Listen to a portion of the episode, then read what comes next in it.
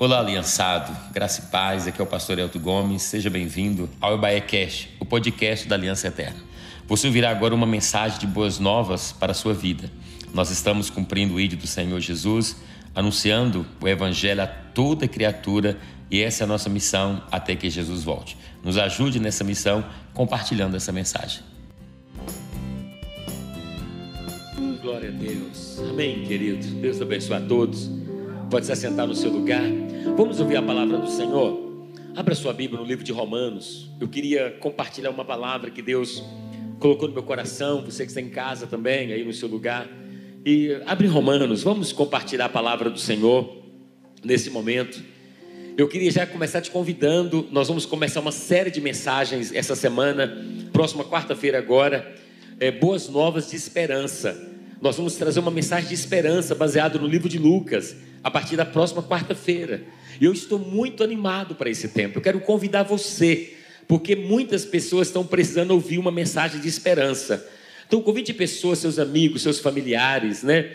Vamos estar juntos aqui. Então, quarta-feira, às 18 e às 20 horas, todos nós estaremos aqui nesse tempo, tá bom? E especialmente nessa próxima quarta-feira, nós vamos trazer uma mensagem de esperança no culto às 18. E às 20 horas nós vamos ter um culto especial com um projeto fazendo arte, né, Natália? Tá aqui o flyer, tá aqui, ó, especial fazendo arte agora às 20 horas, presencial e online também, ok? Vai ter apresentação especial das mamães também, tá ali. Tem muita coisa linda que vai estar acontecendo.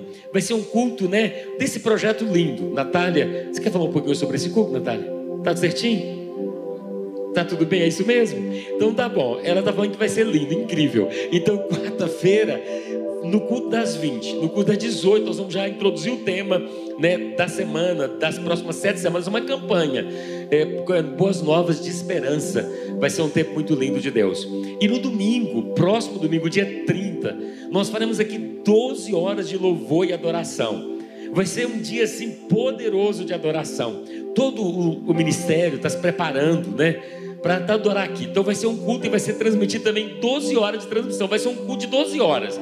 Nós vamos começar às 7 da manhã, vamos parar só à noite. Toda que seja aqui, nós vamos estar adorando. Os cultos vão estar acontecendo no horário normal. Por exemplo, às 8h30, vai ter a dinâmica do culto, às 20 normal. Mas nós vamos estar o tempo todo aqui na igreja né, adorando o Senhor. Então, se você quiser ficar aqui mais tempo também, né, fica à vontade, nós estaremos juntos aqui. Eu tenho certeza que vai ser um tempo bom. Deus colocou isso no nosso coração, nós vamos adorar o Senhor. É tempo de adorar, trair a presença do Espírito Santo de Deus, tá bom? Então você é nosso convidado.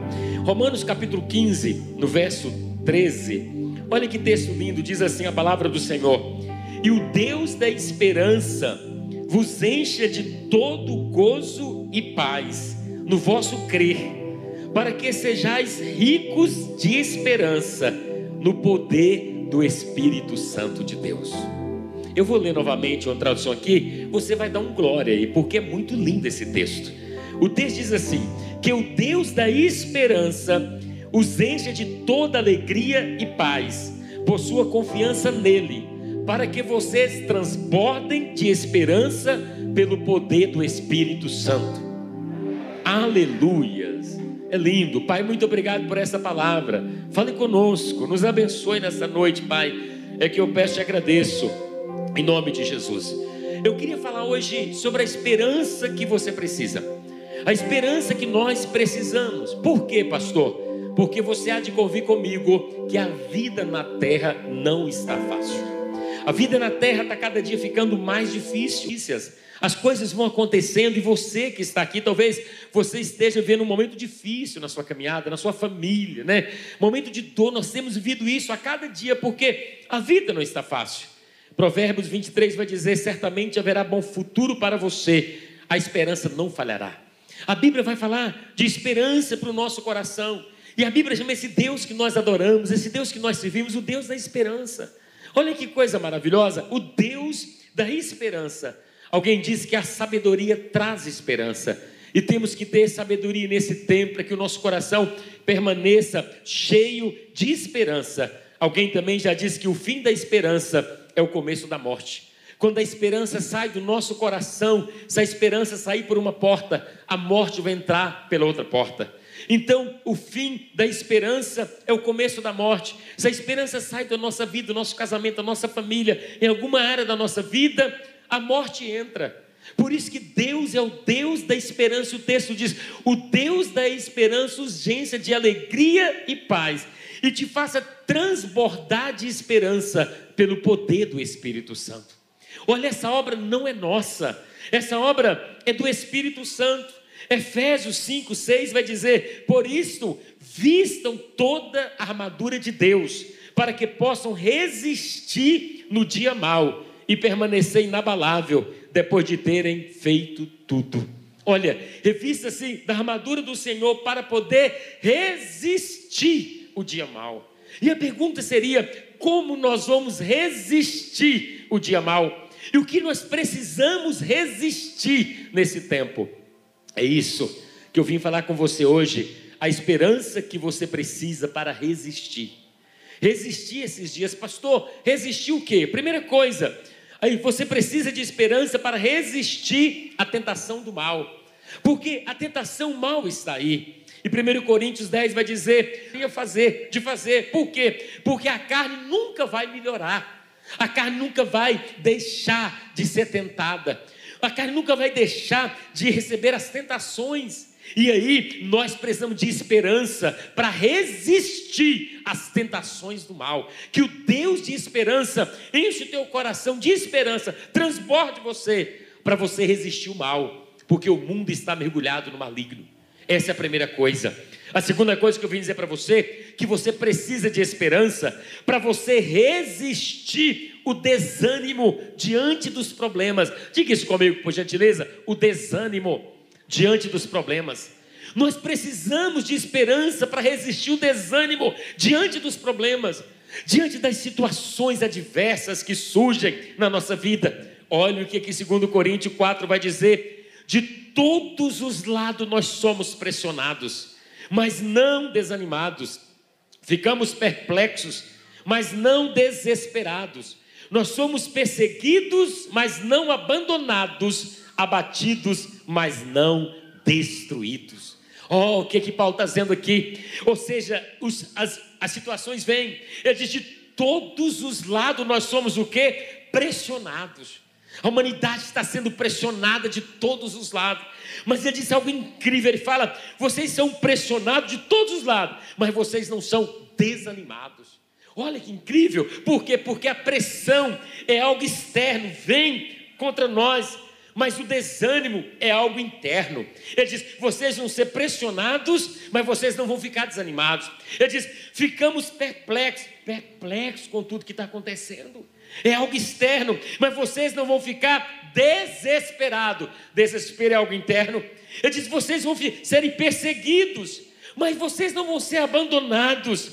Vocês vão ficar abatidos de vez em quando, mas não serão destruídos. O que, que ele está dizendo? As coisas externas vão acontecer, pode deixar vocês pressionados, pode deixar vocês perplexos, pode deixar vocês perseguidos, pode deixar vocês abatidos, mas o Deus da esperança está com vocês, não vai afetar o interior de vocês. Vão ser pressionados, mas não vão ficar desanimados. Vão ficar perplexos, mas não vão ficar desesperados. E não serão abandonados, porque o Deus da esperança se faz presente. Essa é a diferença do Espírito Santo em nós. Por isso que precisamos de esperança para resistir o desânimo diante dos problemas. Se perguntar, talvez o senhor pedisse para levantar a mão aqui, quem está enfrentou ou está enfrentando um problema, você vai dizer, pastor, eu estou aqui. E talvez se a gente fosse ouvir alguns irmãos aqui, talvez a gente ia se compadecer, ia até chorar com esses irmãos. Mas por que, que você está aqui? Por que, que você não desanima? Por causa da esperança.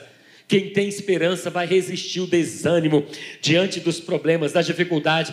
Você vai viver talvez a pressão, tudo isso, mas você vai dizer, Senhor, mas dentro de mim no meu coração eu, vai transbordar a esperança, porque o Deus da esperança enche o meu coração de paz e alegria. O Deus da esperança transborda o meu coração de esperança pelo poder do Espírito Santo de Deus.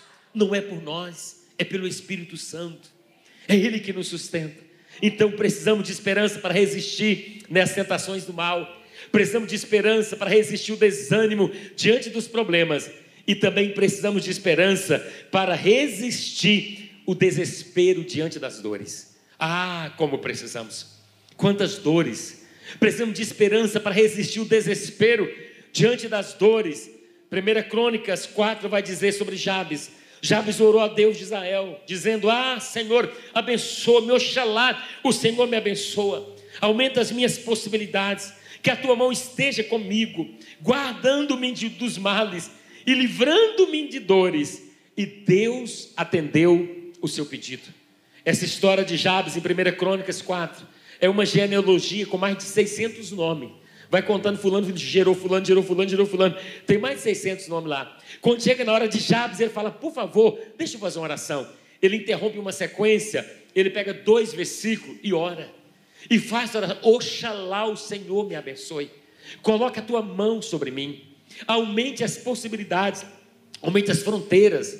Me livre do mal, me livre das dores". E quando ele acaba de orar, a Bíblia diz: "E Deus atendeu a sua oração" e continua a sequência da genealogia. Por que, que Jabes fez isso? Porque ele conhecia o Deus da esperança. Ele diz: Eu vou buscar o Deus da esperança, porque ele sabia que o Jabes, quando ele nasceu, quase ele mata a mãe dele. Por isso, no parto, por isso que ele recebeu o nome de Jabes. Jabes significa dolorido. E todo lugar que Jabes ia, tinha, ele era marcado pela dor que ele estava vivendo. E ele disse: Eu não posso viver esse desespero da dor.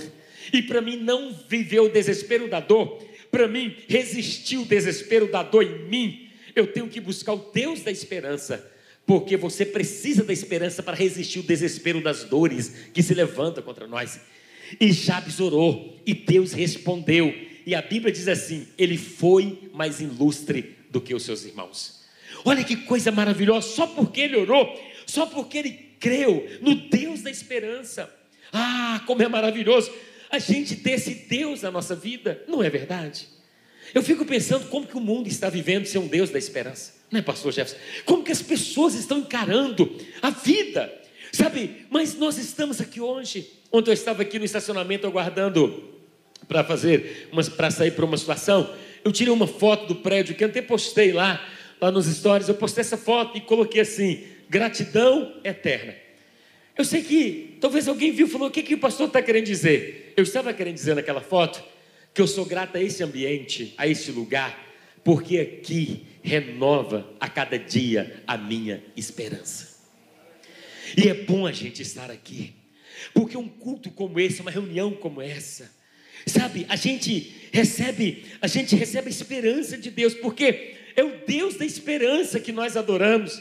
Ele nos faz resistir o desânimo diante das dores, das frustrações, das decepções.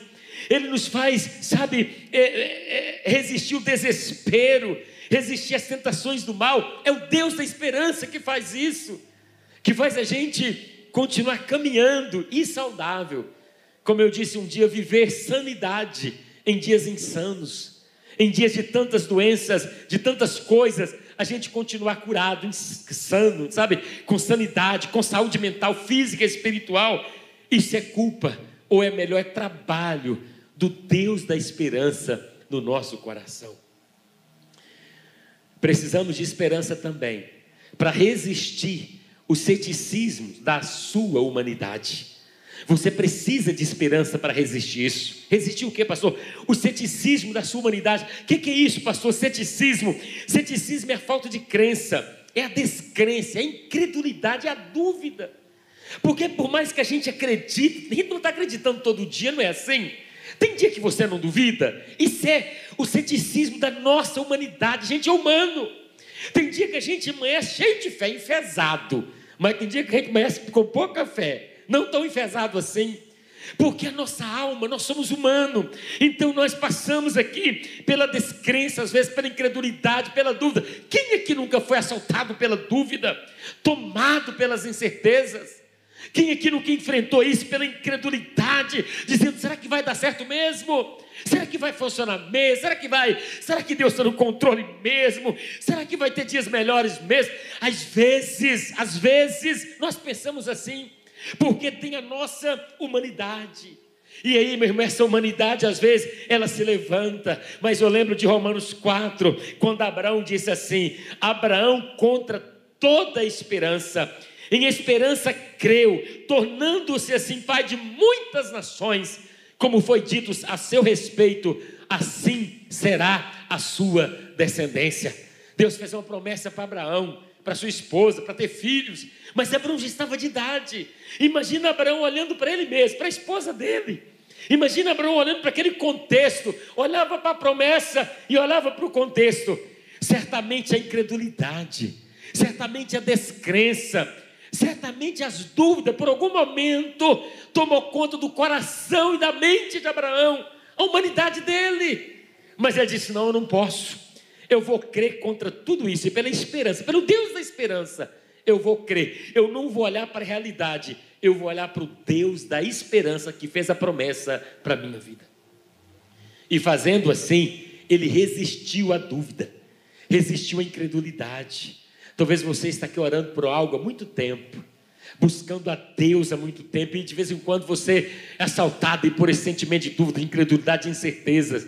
Deixa eu dizer para você, você precisa de esperança para resistir tudo isso. Esperança para dizer, vai mudar, dias melhores virão, em nome do Senhor. Tiago 1 vai dizer: peça, porém, com fé, sem duvidar, pois aquele que duvida é semelhante à onda do mar, levada e agitada pelo vento. Deus quer que você permaneça firme no Deus da esperança, que você creia nele. A Bíblia está dizendo para nós: Ele vai encher com o coração de alegria e paz, é obra dele. Nós vamos transbordar de esperança pelo poder do Espírito Santo, não é pelo poder do pastor, não é pelo poder de ninguém, não é pelo seu poder, é o Espírito Santo de Deus que nos faz transbordar de esperança no mundo que não tem mais esperança. Diga glória a Deus. Diga eu estou entendendo. É desse jeito. Nós temos o poder do Espírito Santo. Eu sei que todo mundo que está na nossa vida passa. Eu sei disso. Por exemplo, o marido, por mais lindo e maravilhoso que seja, ele passa. Passa ou não passa? A esposa, por mais linda e maravilhosa que seja, ela também passa. Os nossos melhores amigos, eles passam, né? Os pastores passam. As pessoas vêm, vão, vão passando. Estou falando de eternidade mesmo. Sabe? Mas tem uma pessoa que nunca vai passar. Ele está conosco hoje, um amigo, e estará conosco para toda a eternidade. O nome dele é Espírito Santo de Deus. A gente precisa conhecê-lo. Hoje de manhã, né, pastor Adriano, o, o Lucas, seminarista, ele trouxe uma palavra tão linda. Ele disse assim: é, muito mais do que conhecer Jesus, é você relacionar com Ele. E ele falou assim, com tanta graça, né, com tanta, sabe, presença, com tanto carisma, né, sobre isso sobre conhecer Jesus. E é verdade, muito mais do que a gente está na igreja, mais do que a gente ler a Bíblia, fazer um curso, liderar uma célula, eu sei lá, muito mais do que a gente, sabe, conhecer as histórias de Jesus, é a gente relacionar com Jesus, com esse Deus da esperança, com esse amigo chamado Espírito Santo, que a Bíblia diz que ele é ele que faz o nosso coração transbordar de esperança. Então você precisa de esperança para resistir às tentações do mal. Você precisa de esperança para vencer, resistir ao desânimo diante das, dos problemas. Você precisa de esperança para resistir o desespero diante das dores. Você precisa de esperança para resistir o ceticismo da sua humanidade. E por último, você precisa de esperança para resistir os ressentimentos do seu coração. Você precisa de esperança para você vencer os ressentimentos do seu coração. Olha o que, que Jó vai dizer: o ressentimento mata o insensato. Jó 5a, 2a. Jó 36, 2 vai dizer: os que têm coração ímpio guardam ressentimento. Mesmo quando eles agrilhoa, eles não clamam por socorro. Ou seja, mesmo quando eles são acorrentados, amarrados, presos, eles não clamam por socorro. Por quê? Porque o coração tem ressentimento. Quem tem um coração cheio de ressentimento, não vai pedir socorro, não vai clamar para o socorro. Ele diz: o ressentimento mata o insensato. É insensato, é falta de sabedoria, é insano, é insanidade. Viver e guardar ressentimentos. Por isso que nós precisamos de esperança para resistir os ressentimentos do nosso coração. Mais do que nunca, meu irmão, é tempo de arrependimento, tempo de, de confissão de pecados, é tempo da gente limpar o nosso coração, ter o nosso coração limpo, o nosso coração tranquilo, dizer: o Deus da esperança, a esperança em mim, me faz resistir os ressentimentos, me faz perdoar, liberar, abençoar, liberar as pessoas e viver de cabeça erguida para cumprir o propósito de Deus. Então hoje eu convido você para resistir às tentações, para resistir o desânimo, o desespero, para resistir o ceticismo, o ressentimento, para você trocar tudo isso por uma viva esperança de dias melhores, por uma viva esperança daquilo que o Senhor vai fazer, que o Senhor vai operar em nós. Porque, segundo Salomão, lá em Eclesiastes 9, diz que enquanto existe vida, existe também esperança. E o Deus da esperança está conosco. O Deus da esperança, Ele é o nosso Deus. Amém, querido? Eu queria colocar esse, esse versículo no painel aqui, por gentileza, Romanos 15, 13. E queria deixar com você como um para casa. Essa semana você vai ler isso, você vai registrar isso. Essa semana você vai colocar Romanos 15, 13 no teu trabalho, no teu celular, em todo o tempo. E você vai ler. Vamos ler juntos agora? Juntos não, deixa que eu leia e você lê baixinho para não complicar, né? Olha o que, que diz o texto de Romanos, Daguinho. Diz assim: que o Deus da esperança os encha de toda alegria e possua confiança nele. Para que vocês transbordem de quê? Pelo quê? Pelo poder do Espírito Santo. Que o Deus da esperança encha todo o seu coração de alegria e de, e de paz. Que coisa linda! Como que, por que de alegria e de paz? Por sua confiança nele. Ou seja, a sua confiança nele, no Deus da esperança, vai encher teu coração de alegria e de paz. E ele diz: e para que vocês transbordem de esperança. Eu vou transbordar de esperança. Como, pastor? Pelo poder do Espírito Santo. O interessante é que quando alguma coisa transborda, mais ou menos é assim, toda sujeira que tem naquele recipiente que transbordou, a tendência qual é? É o que está transbordando, a sujeira sair. Concorda comigo? Se você tem um copo, alguma sujeira, dependendo da sujeira, você vai colocar mais água, vai transbordando, a sujeira vai saindo, vai saindo, vai saindo, vai escorrendo vai embora. Então, quando a esperança transborda no nosso coração, todo medo, toda incredulidade, o desespero, desespero da dor, desespero dos problemas, as incertezas vão saindo, vão embora. E Deus vai enchendo o nosso coração de esperança. Aí não vai ter lugar para mais nada, só vai ter lugar para a esperança de Deus em nós. Porque o Deus que nós servimos é o Deus da esperança. Nesse mundo que não tem mais esperança, nós servimos a um Deus, eu gosto, o Deus de esperança. Glória a Deus por isso. Você recebe essa palavra? Então fica de pé, deixa eu orar por você. Deixa eu orar pela tua vida hoje, porque eu creio que essa semana, você que está em casa, vai ser uma semana incrível de esperança para você.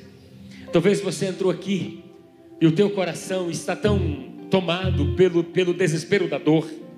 Talvez teu coração está, né, você perdeu alguém. Eu estava aqui no, no outro culto, tinha uma irmã, ela perdeu o marido. Ela disse, pastor, os meus maiores, piores dias, nesses últimos dias agora, tem sido os domingos, porque na semana a gente vai para lá, para cá, para os negócios, cuida de uma coisa de outra. Mas domingo a gente almoçava junto, em três horas a gente começava a arrumar para ir para a igreja, para fazer uma visita, para fazer uma coisa, para ir para a casa de Deus. Hoje, quando chega domingo, pastor, é, não tem mais alguém para falar, vamos arrumar para ir para a igreja. Mas ela disse, mas hoje o Senhor trouxe essa palavra.